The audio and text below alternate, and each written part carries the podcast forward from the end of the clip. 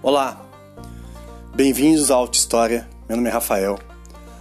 Nós vamos analisar alguns aspectos das ciências humanas, da cultura, da sociedade, na perspectiva de uma pessoa no transtorno de espectro autista, professor de história. Nós vamos fazer essa análise que já é feita enquanto professor de história na sala de aula nós vamos trazer isso agora para um outro formato também, tá? Muito obrigado, espero que gostem e espero que façam sugestões e críticas também. Muito obrigado a todos.